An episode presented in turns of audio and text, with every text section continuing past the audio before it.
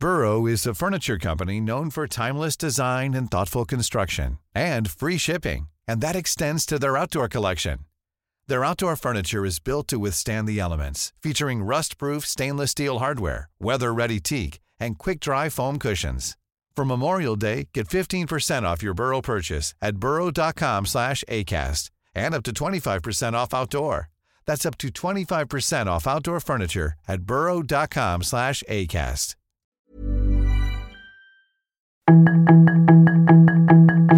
Tarde a tarde, lo que necesitas saber de forma ligera con un tono accesible. Solórzano, el referente informativo.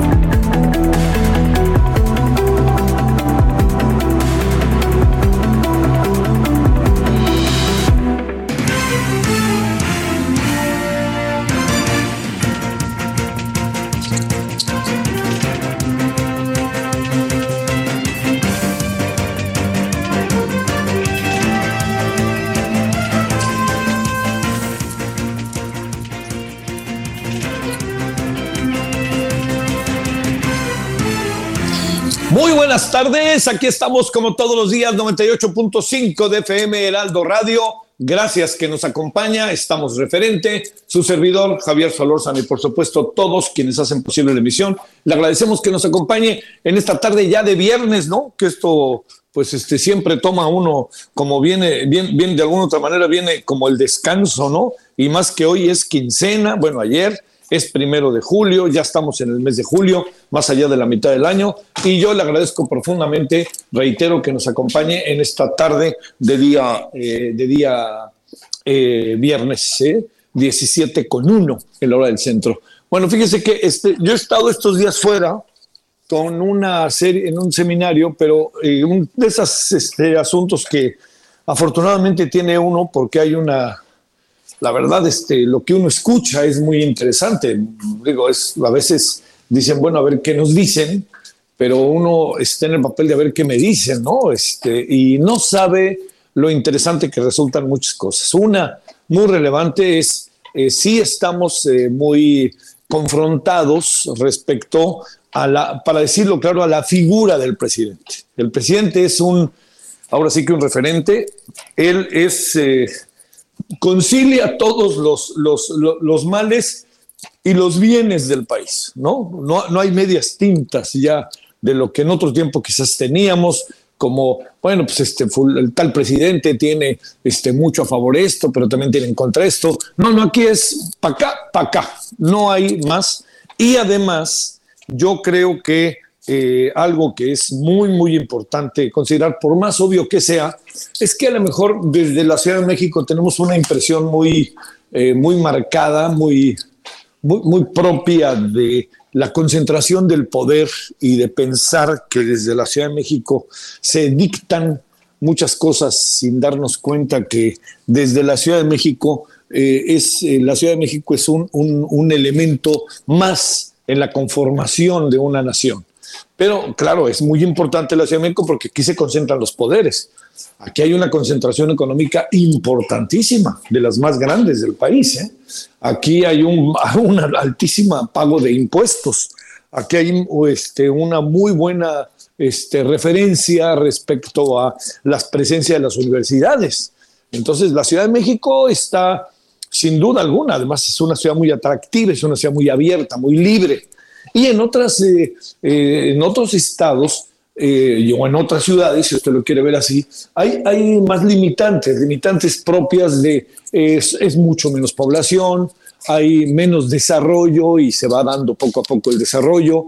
Y hay también pensamientos que tienen características muy, muy diferentes de las, de las que tiene la ciudad. Son otras dinámicas. Aquí no hay ni mejor ni peor porque si le entramos al, terreno de mejor o peor, estamos echando, eh, echamos a perder todo, así absolutamente todo, cualquier tipo de análisis. O sea, la ciudad sí es muy atractiva y lo que quiera, pero es, no es ahí. No es solo eso, porque en buena medida el presidente y sus 30 millones de, votos, ¿dónde estaban el día de hoy? Me pregunto, pues estaban ni más ni menos, ni más ni menos esos 30 millones de votos del 2018 en todo el país, en todo el país. Y dése cuenta de algo más. El, la elección del 2021 empezó a, a mostrar grietas de lo que ha sido la permanencia de la izquierda desde el año de 1997. Entonces, para pensar, meditar, reflexionar, no, no pasaré yo por alto todo esto que le estoy planteando para decirle lo que ahora le digo. Está muy, eh, hay mucha división sobre en el país y vuelvo a reiterar, el centro se llama Andrés Manuel López Obrador. Él concita todo. Y hoy que inauguró la, eh, la refinería Dos Bocas eh, y con, con, las cuentas alegres que lanzó, este, uno se pone a pensar qué tipo de país somos y en qué estamos exactamente y hacia dónde vamos que eso es lo importante. Hoy el presidente dijo, las cuentas alegre, los, todos aquí, este, no nos vamos, eh, dijo algo que me llamó mucho, mucho la atención, dice, no nos vamos a, no nos fuimos con la voz de las sirenas o algo parecido sobre el tema de que iba a desaparecer el petróleo. Yo, yo le debo decir que este, respecto a este tema, que si el petróleo va a desaparecer, le confieso que no he escuchado nunca no, pero bueno, el presidente a lo mejor lo escuchó por ahí y eso le da ocasión para hacer el juicio. ¿Se inauguraron nada más las oficinas? Sí, se ve difícil que esto vaya a poderse echar a andar como el presidente lo ha imaginado en dos años. Eh, yo lo veo complicado y sobre todo si nos atenemos a quienes hoy conforman pues este, el, todo lo que tiene que ver con el mundo de carácter, este, de carácter energético, ¿no? Todo lo que pasa en el mundo con la energía, pues aquí hay, diferentes visiones sobre las cosas. Pero déjeme plantearle algo más, que eh, eh, el, el tótem o el centro, quizás para ser más preciso, López Obrador, genera muchas posiciones a favor y en contra, pero hay defensas que son muy interesantes. Hay defensas que tienen que ver sobre el presidente por los beneficios que está otorgando. Pero hay quienes dicen también, y yo creo que no se puede olvidar, lo que él representa, o pasar, no, olvidar, sino pasar por alto, lo que él representa, porque está representando que por primera vez en décadas están pensando en un sector de la población, por primera vez en décadas están atendiéndolo, por primera vez en, décadas hay alguien que los ve cotidianamente y todo el tiempo está pensando en ellos. Entonces, todo eso genera muchas circunstancias. El gran asunto está, eh, le digo yo, que eh, en que yo no, no, estoy, no estoy tan seguro, la verdad, de lo que pueda pasar. Y entonces aquí hay de eso, de esas cosas en donde son debates muy interesantes, en donde le dicen a uno, oye, es que lo que pasa es que este, el presidente no, eh, no ha hecho esto, sí ha hecho esto, en fin, todas estas cosas, pero el presidente también eh, apela mucho a, a, para analizar lo que él hace el pasado pero le diría, hoy fue motivo de un largo debate, de que el presidente está planteando cosas en donde él dice nosotros somos diferentes y no aparecen suficientes signos en el presente de que sean tan diferentes. Entonces se convierte en un debate pues interminable. Hay quien dice no va por allá, va por acá. No es cierto porque pasa esto, pasa el otro. Pero sí le quiero decir que el presidente tiene que mostrar más este proceso en donde realmente sean más diferentes, porque entonces en una posibilidad de debate en que uno se sienta, escucha voces, nos escuchamos, etcétera, pues le diría uno, a ver, ¿dónde está el tema de la corrupción? Entonces dicen, bueno, yo, dice el presidente, yo no soy corrupto, claro, pero en su entorno este el asunto de su hermano, este el asunto de algunas cosas que han pasado en diferentes este, instituciones de sus hermanos, perdón, que si la prima, que si, pero perdóname, él no puede decir, es que bueno, yo, pero los otros no, pero los es un poco como el hermano incómodo, salvando las distancias, por favor, ¿no? Pero entonces hay muchas, muchas cosas que están dando hoy vueltas que vale la pena entender y a lo mejor ver si se puede, no lo veo fácil, pero sí se puede bajar un poco los ánimos para poder ver las cosas. Pero yo le diría, fuera de la ciudad hay muchas opiniones que merecen ser atendidas porque son iguales de importantes que cualquiera. ¿Y qué es lo que quiero decir? A la hora del voto, esa cuenta lo mismo de una ciudad que de otra ciudad. Pero también a la hora de las opiniones, cuenta igual una opinión que otra. Eso es lo que este, esto, eso es todo lo que, este, todo lo que está ante nosotros y está ante nosotros, ¿no? Y yo insistiría que eso es lo que hoy tendríamos que, que pasar a ver en primerísimo plano y entender que tenemos diferentes opiniones y que quienes piensan que el presidente, perdónenme, hay mucha gente, mucha gente en este país que quiere al presidente, que se ve beneficiada, que hay clientelismo, como usted lo quiera ver. Pero es un hecho que hoy yo me he encontrado en este seminario muchas opiniones muy a favor del presidente, en algunos casos razonables y en otras militantes. Cuando son militantes se acaba el razonamiento, pero diría yo que cuando son militantes pues, también forman parte de la condición humana. Es una reflexión que no quería por ningún motivo pasar por alto del por qué falté a televisión ayer y voy a faltar hoy, porque estoy en el seminario, pero ya el lunes estaré en radio y televisión, ahí en nuestros estudios, eh, cerca del Parque Hundido, en la Avenida Insurgentes. Bueno, primer asunto. Segundo asunto, mire, este pasó lo que de alguna otra manera se, presuponía desde el ámbito de la salud médica, ¿no? Que iba a pasar con la hija de Antonio, que Antonio, el periodista, Tony, fue este, asesinado en Ciudad Victoria. Quedó muy herida su hija y se defendió lo más que pudo la hija, pero, este, pero al final, lamentablemente, hoy ya es oficial que falleció. Junto con esto, que nos trae, por favor, que no se nos vaya, nos trae otra vez en la mente lo que pasó con Antonio, y ya sabe, luego, luego diciendo, no es por su labor periodística, es que no, por favor, al fin y al cabo es una persona muerta, no anden evadiendo y no se anden dando de vuelta, sino anden curándose en salud. Nadie culpa al gobierno, es que él fue el gobierno aquel, es, fue el gobierno precisamente el que lo hizo. Nadie piensa eso. Lo que uno sí piensa, por favor, señores del gobierno, es que estatal, municipal y federal, sobre todo federal, es que entiendan que uno lo dice en función de que ellos son los que deben de crear las condiciones para que se ejerza cualquier profesión de nuestro país. Y que ha habido una constante que hoy otra vez sucedió ahora en Puerto Vallarta, en donde se agrede a los periodistas. Entonces es muy fácil decir, no, pues se les agrede porque, pues, ¿para qué pasaron por ahí o algo así? No, es que no es ahí el asunto. El asunto tiene que ver en un porcentaje altísimo de los casos en la actividad que desarrolló profesionalmente. Y en segundo asunto, si no fuera así, esto no hace ni más ni menos la agresión, por favor, ¿no? Es igual, vino una agresión. ¿Cómo es posible que hoy una mujer periodista, Susana, sea atacada con arma blanca, cuchillazos, ¿no? O sea, uno dice, bueno, pues ¿en dónde andamos? ¿No? Este, ¿Qué es lo que sucede? Entonces, dígase una cosa u otra, al rato tendremos los detalles. Yo le diría, lo, ante lo que estamos, así, ante lo que estamos, eh, es sin la menor duda, ante una circunstancia al límite en diferentes áreas que tenemos, así que tenemos en diferentes áreas eh, que están presentándose y dándose en nuestro país. Eso que tienen que ver con hechos de violencia. Eso, por favor, pongámoslo en la, así, ¡pum! Pongámoslo en el censo. Y bueno, y tercer asunto, eh, acabo, estoy terminando un libro que permítame hablar en primera persona, que me ha pedido muy generosamente, me han pedido sus autores que yo participe en la presentación, que es de eh, Nayeli Roldán y Manuel Ureste. Ellos están presentando un libro que créanme que es permítame decírselo, fascinante, así, con todo y lo, terrible que es por dentro, que se llama La estafa maestra, la historia del desfalco, que está en editorial Planeta. ¿Quién traicionó a Rosario, Robles?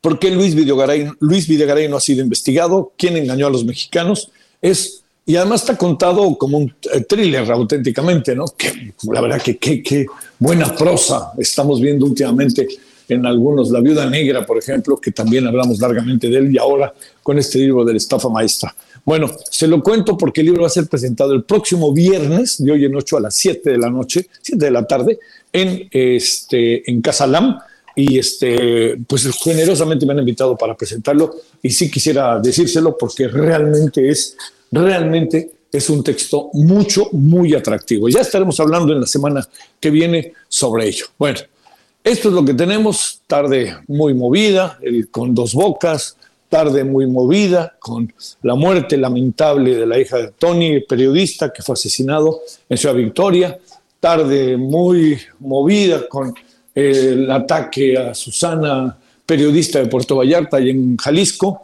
y pues este, con todo lo que tenemos, que además también pasa el día de hoy, pues por lo que ha sucedido en el mundo, y es algo que tiene que ver con Rusia y que tiene que ver con Ucrania, de lo cual vamos a platicar, si a usted le parece. Bueno, aquí andamos saludándole con muchísimo gusto. Son ahora las 17 con 14, 17 con 15 ya en la hora del centro. Y si le parece, vamos a nuestra pausa y regresando de ella, nos vamos directamente hasta Serbia con Dejan Mihailovic. Solórzano, el referente informativo.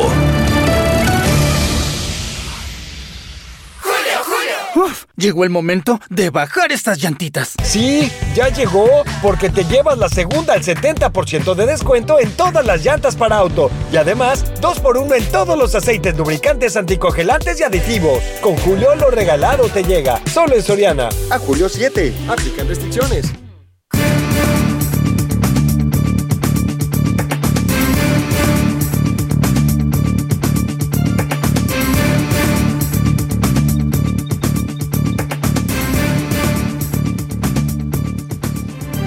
Bueno, son ahora entonces las 17.15 en la hora del centro y en verdad, como siempre, nos da enorme gusto tener la oportunidad de conversar con el señor Dejan Mihailovic, que como sabe usted, generosamente está con nosotros cada vez que lo buscamos y él es, eh, le recuerdo, de doctor experto en geopolítica y Relaciones Internacionales y académico en tiempo sabático ahora del Instituto Tecnológico de Estudios Superiores de Monterrey.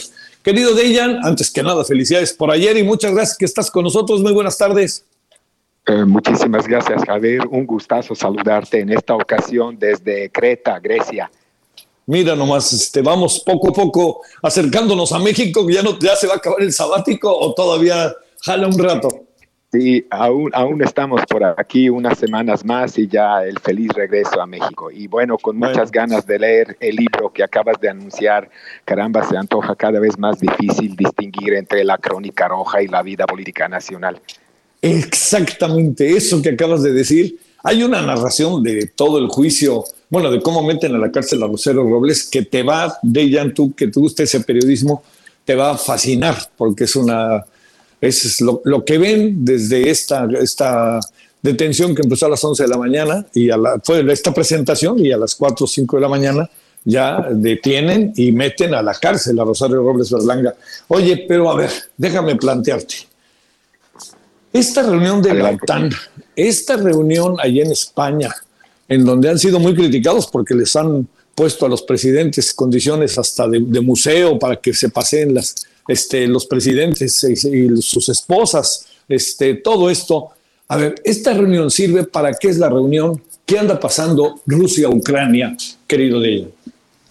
Eh, pues obviamente, Javier, la reunión de la OTAN eh, en Madrid el día de ayer eh, mostró primero eh, las ganas de Washington de reunir la gran, gran familia otanera para tener una estrategia común y detener el avance geopolítico y geoestratégico de Rusia.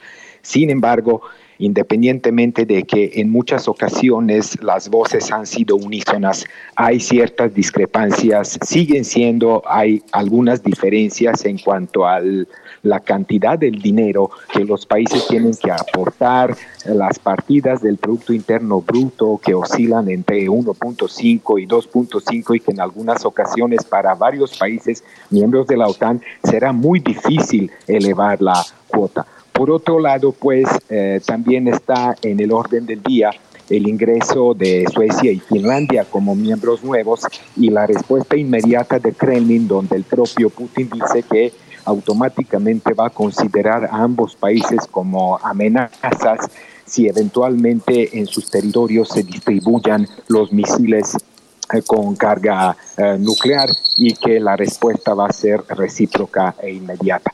Día 128 de esta guerra que nadie quiso, pero que muchos la siguen fomentando. Hoy se anunció una ayuda que el gobierno de Noruega quiere mandar a Ucrania. Eh, la cantidad es estratosférica, es para no creerlo, mil millones de euros. Y bueno, pues también Washington anunció el paquete número 14 de ayuda militar, sobre todo piezas de artillería eh, pesada y 820 millones eh, de dólares. Eh, hoy hubo combates muy crueles en la localidad de Lysychansk, allá en la zona de, de las dos repúblicas autoproclamadas independientes de Donetsk y Lugansk. Y bueno, pues te cuento que este, aquello que especulamos hace un par de meses de que probablemente el punto final en términos de táctica militar de Rusia es tener bajo su control las ciudades de Kharkov y Odessa. Y hoy, curiosamente, cayó el primer misil en la región de Odessa, no en la ciudad, causando este, muertes civiles. Recordarás, esa ciudad es emblemática, incluso ha sido tomada como, como escenario para las tramas de muchas obras clásicas de la literatura rusa, ¿no? Y qué te digo, pues las eh, famosas escenas de acorazado Potemkin, aquellas escaleras y, la carriola rodando, es decir, cualquier eh, devastación o cualquier eh, destrucción de las calles de Odessa implicaría una pérdida irreparable para el patrimonio mundial. Bueno, oye, además, este, ¿quién puede olvidar aquella película muy de la Guerra Fría, El Archivo de Odessa, no? También, también, por supuesto. Eh, aunado a eso, también eh, te cuento que eh, se siguen moviendo muchas piezas en el tablero de ajedrez mundial porque hace unos días se especula que tendremos una ampliación de la alianza interregional conocida por su abreviatura BRICS ¿no? Este, tanto Argentina eh, como Irán ya se han mostrado como candidatos serios.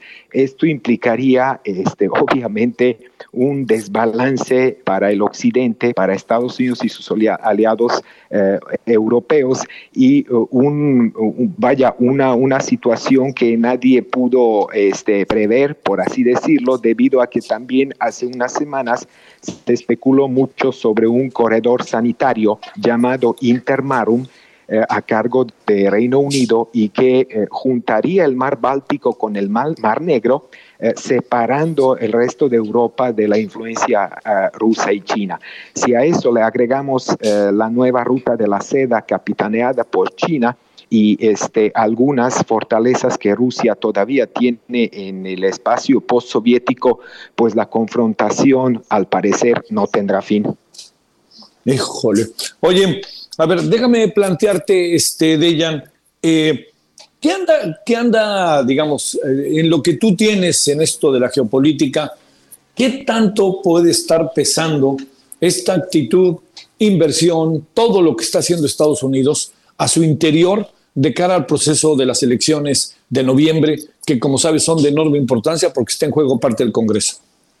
Sí, este, perfecto, excelente tu pregunta, porque todo apunta que eh, la guerra de Ucrania eh, seguirá desarrollándose durante todo el verano y algunos ya están especulando que probablemente las elecciones intermedias de Estados Unidos despejarán un poco el espacio para tener un proceso de pacificación, solo que, te recuerdo, eh, creo que para aquel entonces tanto Kharkov como Odessa estarán bajo el control ruso y si trazas una línea divisoria en esa, eh, digamos, en ese corredor, Rusia en el momento de convocar la mesa de, negociaciones tendrá unas ventajas indiscutibles. Dicho de otro modo, Javier, Ucrania dejará de existir eh, con las fronteras que tuvo antes del 24 de febrero. Y obviamente lo de Ucrania tendrá un peso muy específico en esa contienda electoral, aunque sabemos muy bien que cuando se trata de política exterior,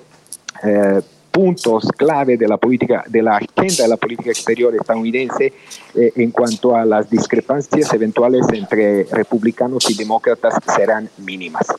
Sí, sí, lo creo. Sí, sí, sí. Y a ver, a ver cómo le va a Biden, ¿no? Parece que de repente se endereza, de repente sigue el asunto profundamente parejo. Dejan, te mando un gran saludo y seguimos en la felicitación. Saludos hasta Grecia. Muchísimas gracias. Un abrazo para todos ustedes. Muchas gracias. Gracias, Dejan. Bueno, son ahora las 17 eh, con 24 en la hora del centro. Vamos a la pausa allá a la Ciudad de México. Y mire, cuando regresemos vamos a seguir con dos temas. El de los periodistas, que ahí lo tenemos en nuestra mira.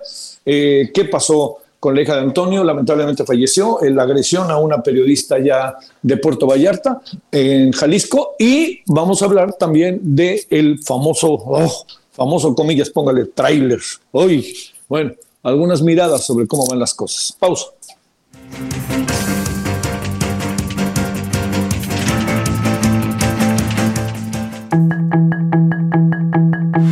El referente informativo regresa luego de una pausa.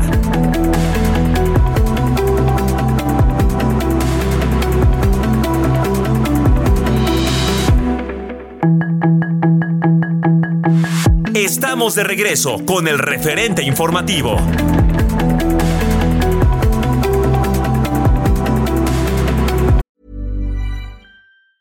Hiring for your small business? If you're not looking for professionals on LinkedIn, you're looking in the wrong place. That's like looking for your car keys in a fish tank.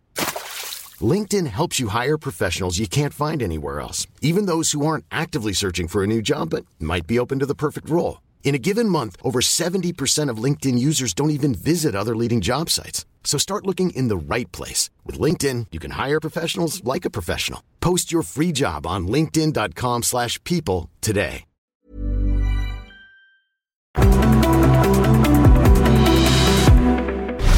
En el referente informativo le presentamos información relevante. Proponen un registro nacional de extranjeros para salvaguardar a personas que son detenidas en México. Muere Cintia, hija de Antonio de la Cruz, a una hora de ser sepultado. Acuchillan a la periodista Susana Carreño en Puerto Vallarta. Quinta ola de COVID-19 dispara los contagios en San Luis Potosí. Se reportan 550 casos en un día. Casos se disparan 18% en el mundo con subvariantes de COVID-19. Inicia la exhumación del cuerpo de Devani Escobar. Inflación estaría en 11% si no hubiera apoyo a gasolinas, asegura Banjico. Joe Biden garantiza el apoyo de Estados Unidos y la OTAN a Ucrania para derrotar a Rusia. Regresan a México 30 piezas arqueológicas del patrimonio cultural. Pepito, llegando a la casa vas a ver, te voy a lavar la boca con jabón. Ay, no, señora. Mejor aproveche y llégale al 3x2 en todo el cuidado bucal. Y además, 3x2 en toda la jarciería y limpiadores de piso. Sí, 3x2. Con Julio, lo regalado te llega. Solo en Soriana. A julio 7. Aplican restricciones.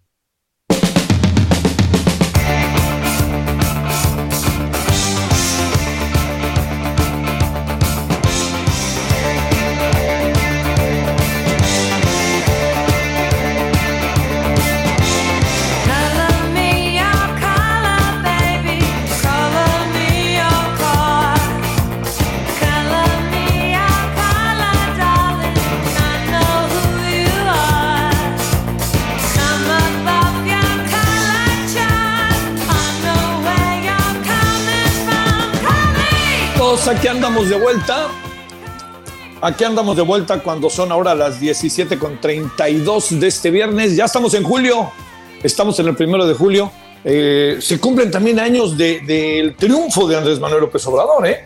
Eso también no lo perdamos de vista. El 2018 la elección fue el primero de julio, un domingo. Recordará usted muy bien que yo creo que como a las 7 de la noche de ese domingo, y eso que todavía no se cerraban todas las casillas por los usos horarios, creo que a las 7 de la noche, siete, yo a las 7 de la noche ya estábamos nosotros, mire que yo estaba, recuerdo, el Canal 11, uh, ahí cuando estábamos en el Canal 11, aquellos fueron los días, y ya estábamos, el presidente de México se llamará Andrés Manuel López Obrador, y eso fue un primero de julio. Así que entre aniversarios, dos bocas y todo lo que por ahí aparece, este, hoy estamos primero de julio y estamos escuchando a Blondie, buen grupo este, eh, Blondie, estamos escuchando Call Me, Llámame, y es eh, un día como hoy, pero del 45, nació Debbie Harry, quien es esta vocalista, buena voz, eh, buena voz, no es tan fácil, aunque algunos luego dijeron que era medio popero y eso, pero no, se escucha, ¿no? Así, bueno,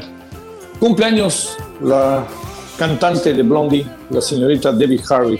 Bueno, Aquí andamos a las 17. Ah, déjeme decirle antes de irnos, este, eh, déjeme decirle, le quería contar lo que ahora este, eh, está sucediendo con, con, el caso de Conapred.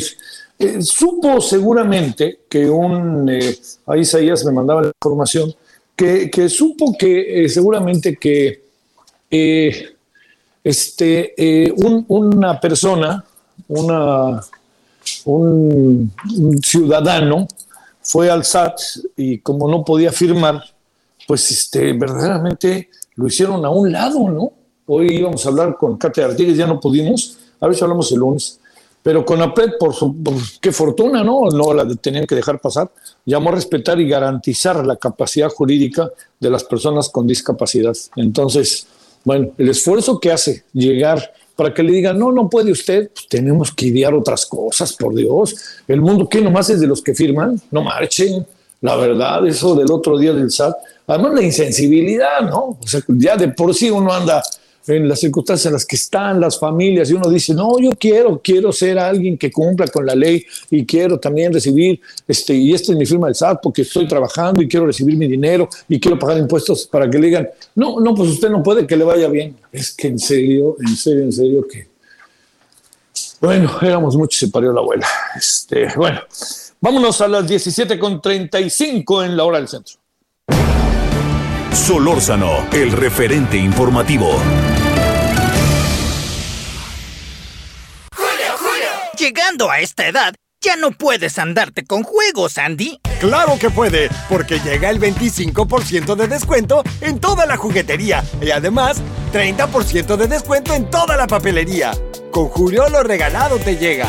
Solo en Soriana. A Julio 5. Aplican restricciones.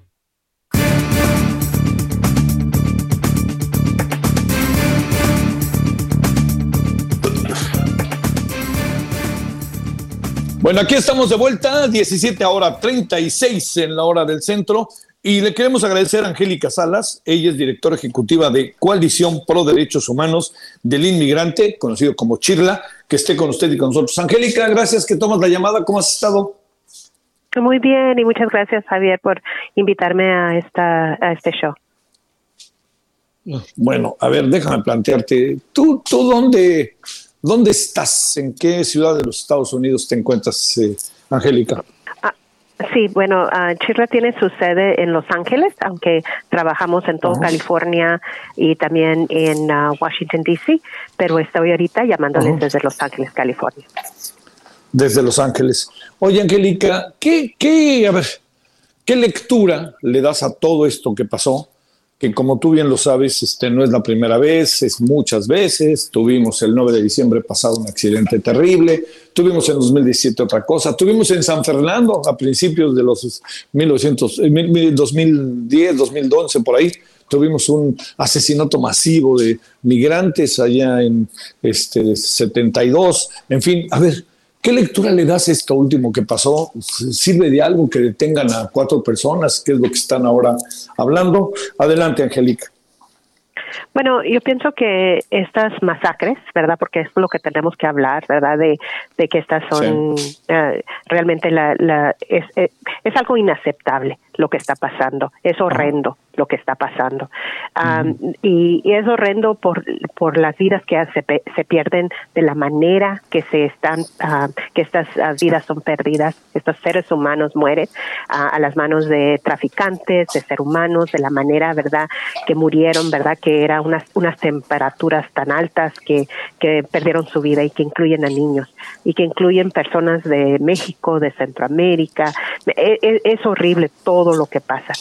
Eh, yo lo, de mi punto de vista, lo más horrible aún es de que esto sigue pasando todos los días y que estas son las personas que nosotros nos damos cuenta, ¿verdad? Que, que mueren, pero que la gente muere en el transcurso de su jornada por buscar una mejor vida, por una mejor, por protección de su vida y, y, que al no tener políticas migratorias en toda esta región de Latinoamérica y de los Estados Unidos, que en vez de castigar a nuestra gente, de excluirla, de detenerla, que tuviéramos políticas que entendieran la crisis humanitaria que está pasando y que en vez de que la gente tuviera que depender de estos traficantes de seres humanos, que, que los gobiernos les dieran la entrada eh, de una manera legal a los países.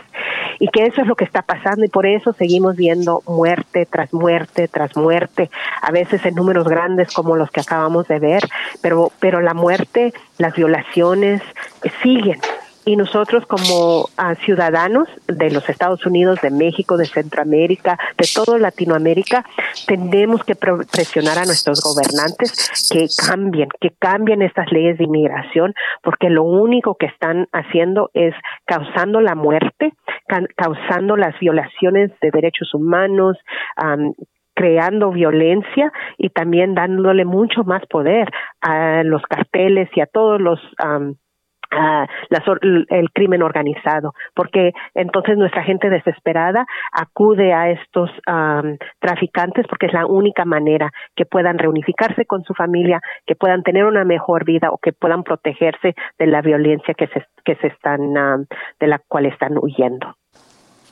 Angélica, eh, muchas maneras de ver lo que está pasando pasan por la pues porque el Congreso de los Estados Unidos no atina, no quiere, no puede, las presiones políticas, como tú lo quieras ver, este, instrumentar una nueva o una reforma este, en materia migratoria. Pero también te diría, el lado mexicano dice, el presidente dice, pues es que la pelota está en, en el lado de Estados Unidos. Y, este, y si nos vamos a Centroamérica, hay más o menos declaraciones iguales. El presidente de México, este, como sea, ha acabado siendo reactivo ante lo que pide Estados Unidos y no ha pasado a la ofensiva. ¿Se puede pasar a la ofensiva? ¿Qué puede pasar? ¿Cómo ves estas cosas? Bueno, yo primeramente eh, siento que es muy importante no quitarle la responsabilidad a nuestros gobiernos de países de origen. Yo soy mexicana, ah, nacida en México, pero aquí vivo en los Estados Unidos, ¿verdad? Desde, desde chiquita, porque mis padres no podían salir adelante aquí en, México, ¿verdad? Y entonces aquí estamos. Entonces tenemos que también pensar de lo que está pasando en nuestros, en nuestros países, que realmente expulsa a nuestra gente fuera de su país. Nadie, la mayoría de la gente no quiere dejar sus raíces, sus tierras natales, eh, pero son forzados a tomar esa decisión. Entonces, para mí eso es muy importante. Eh, el, el gobierno mexicano puede hacer mucho más, especialmente el presidente López Obrador, puede hacer mucho más de presionar al gobierno de los Estados Unidos que haga que cambie las leyes de inmigración. Eh, ahorita se acaban de reunir en la cumbre de las Américas y de ahí eh, hicieron un tratado alrededor de lo que le llaman la protección del migrante y y, y, realmente sobre la migración. Pero lo que cuando yo leí todo este, ¿verdad? Todo lo que se había determinado, sí, lo vamos a recibir diciendo, bueno, es peor es nada, ¿verdad? Peor sería que ni siquiera lo, lo discutieran, pero tuvieron algo, hicieron un acuerdo. Pero lo que pasa es de que en eh, hablan de eh, la legalidad de trabajadores, pero no hablan sobre el asilo político, no hablan de una manera entre el gobierno de los Estados Unidos, México, las, los, las fronteras, de cómo eso se, cómo se va a dejar que la gente que tiene eh, la necesidad de asilo que se le dé, cómo tratar la, la situación de la gente indocumentada aquí en los Estados Unidos. La mayoría de la gente indocumentada en este país son mexicanos. La, nuestra gente ha estado aquí ya por más de 20, 30 años, 15 años, trabajando en este país sin protecciones, sin reconocimiento legal. Es, tiene que haber presión por parte del gobierno mexicano hacia el gobierno estadounidense para que eso cambie. ¿Y por qué lo digo? Porque mucha de la gente que viven en los Estados Unidos indocumentados, quieren reunificarse con sus familiares.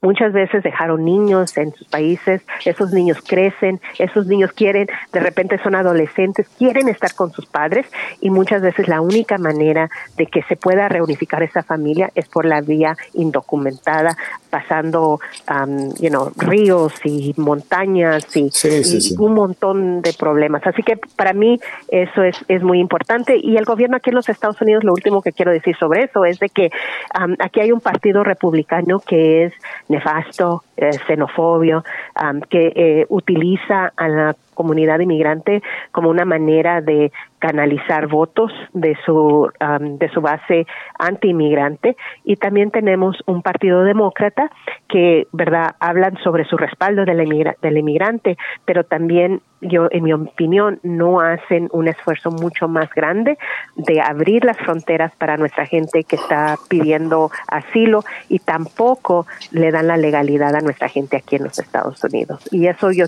tiene que cambiar y, y, porque si no vamos a seguir viendo este tipo de muertes y otra vez les digo este año ha sido el año donde hay más muertes de verdad documentadas porque esto es lo que quiero decir estos son los que los que están documentados hay un sinnúmero de cadáveres por todo el camino y la jornada migrante que ni siquiera sabemos que están ahí.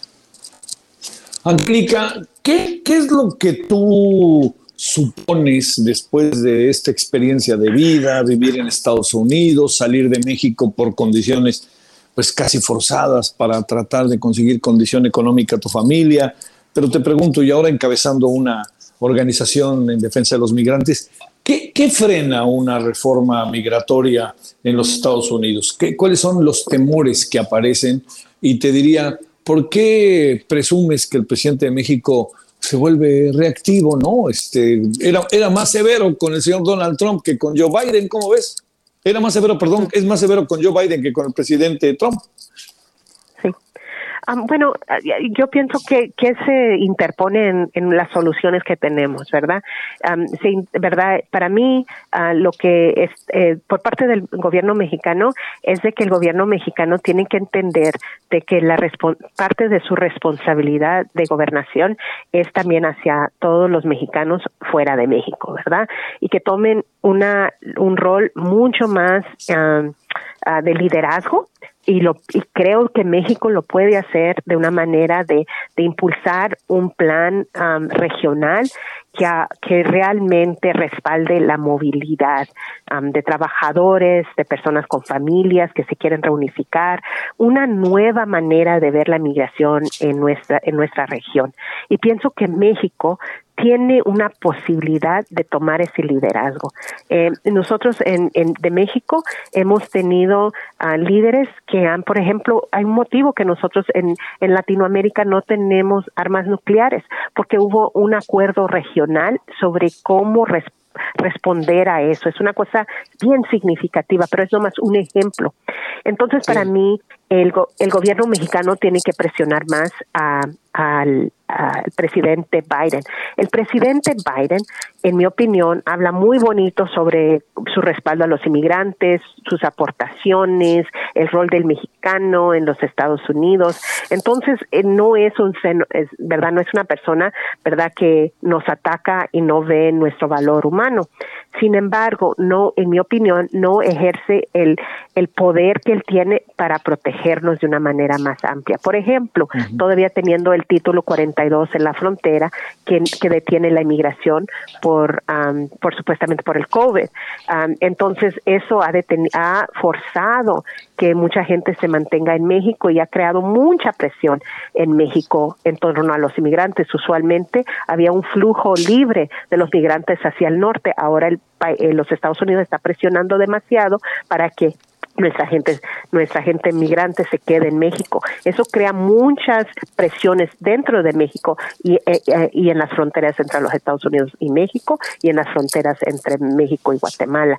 Y, en mi opinión, en muchas veces, ¿verdad? Esa presión, hay más presión por parte del país ah, norteamericano de los Estados Unidos a México que en México a los Estados Unidos. Entonces eso tiene que cambiar. Sí, sí, sí. Déjame hacerte un último planteamiento.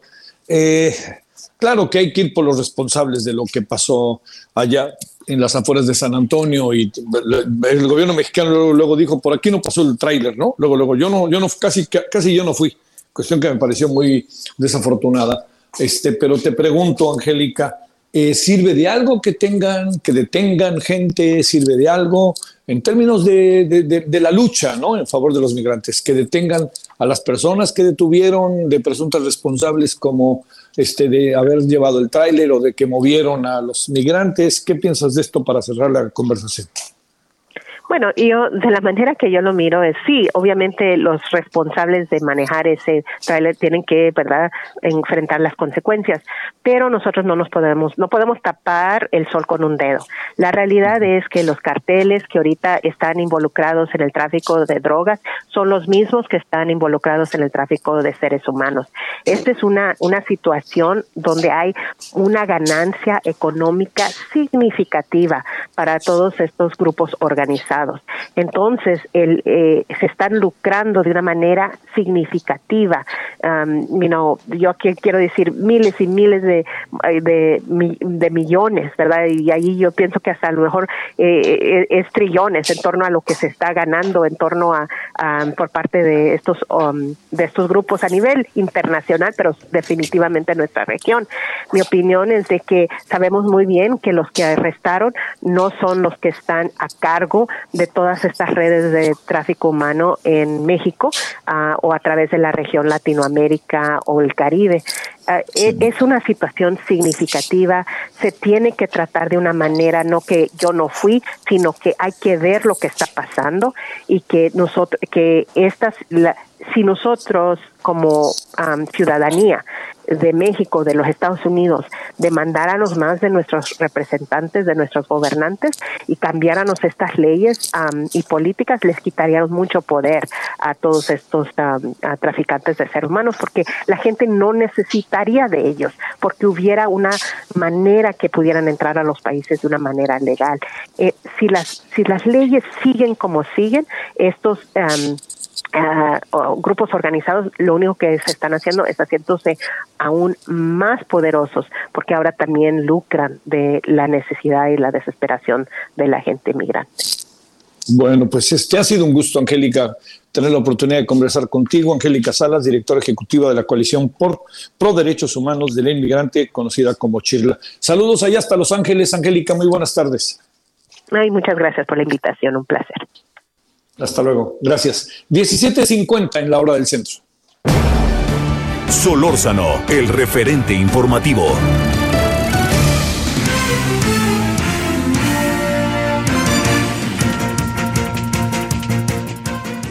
Bueno, querida Mayeli Mariscal, te saludo allá hasta Guadalajara y ay, Puerto Vallarta y todo lo que ha pasado.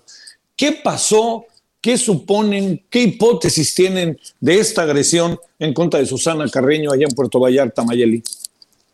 Muy buenas tardes. Pues de acuerdo con el gobernador de Jalisco, se trató de un asalto, este ataque que al mediodía de hoy sufrió Susana Mendoza Carreño, periodista ya con amplia trayectoria, quien radica en Puerto Vallarta. Y bueno, este ataque se dio cuando iba saliendo de transmitir justamente su programa Todas las Voces Cuentan en la red de Radio Universidad de Guadalajara, la cual dirige ahí en Puerto Vallarta.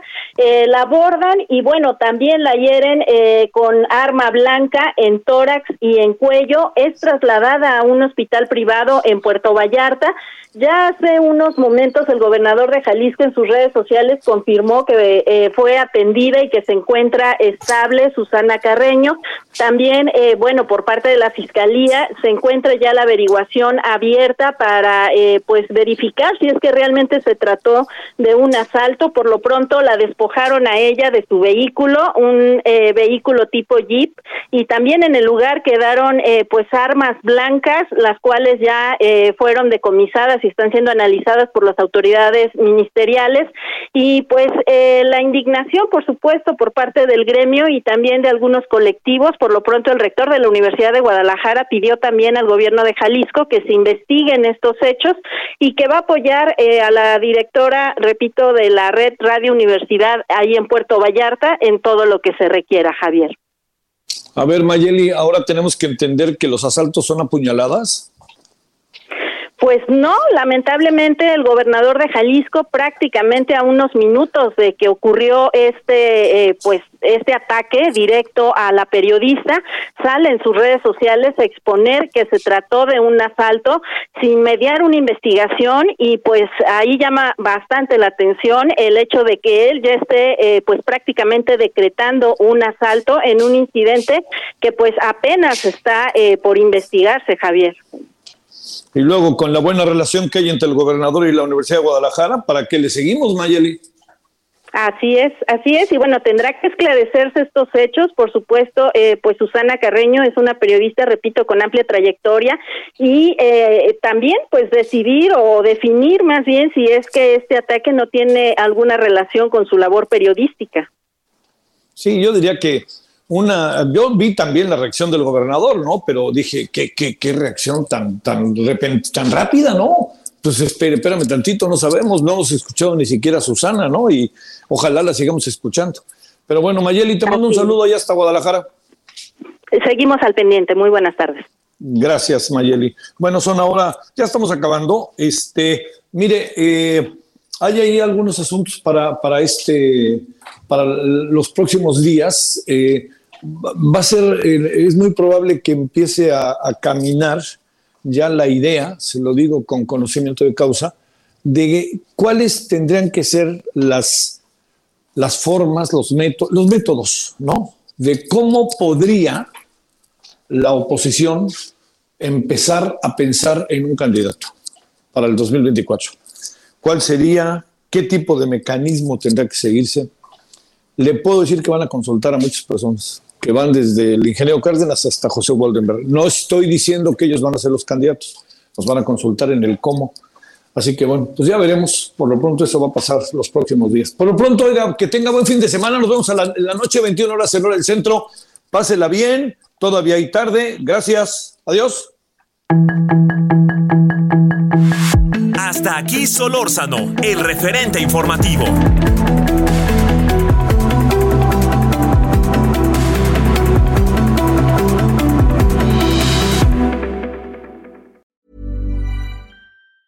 Planning for your next trip? Elevate your travel style with Quince. Quince has all the jet setting essentials you'll want for your next getaway, like European linen, premium luggage options, buttery soft Italian leather bags, and so much more.